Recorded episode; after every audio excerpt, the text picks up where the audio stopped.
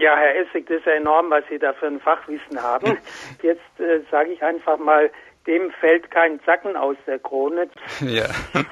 ja, man stellt sich dann gleich so einen König an der Spüle vor und das äh, hängt tatsächlich auch ein bisschen damit zusammen, allerdings erst äh, in zweiter Linie.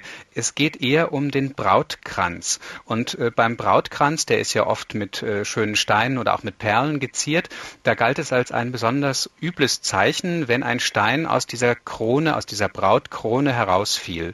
Und äh, da hat sich in deutschen Landen, vor allen Dingen in Thüringen und Sachsen auch ein Spruch herausgebildet, äh, da wird dir nicht gleich eine Perle aus der Krone fallen. Und äh, das heißt also, stell dich nicht so an, das wird jetzt sicher nicht so schlimm, wie das ja. in dem Fall wäre. Ja. Und äh, das hat sich dann verbunden mit den Kronen, die es ja tatsächlich gab. Und man weiß ja, dass eine Königskrone mehr Zacken hat als eine Grafenkrone. Das heißt, hat man einen Zacken weniger oder zwei, dann ist man auch im Rang niederer. Und diese beiden äh, Wendungen haben sich verbunden. Und so mhm. konnte man dann sagen, da wird dir schon kein Zacken aus der Krone ja, fallen. Ja, also Status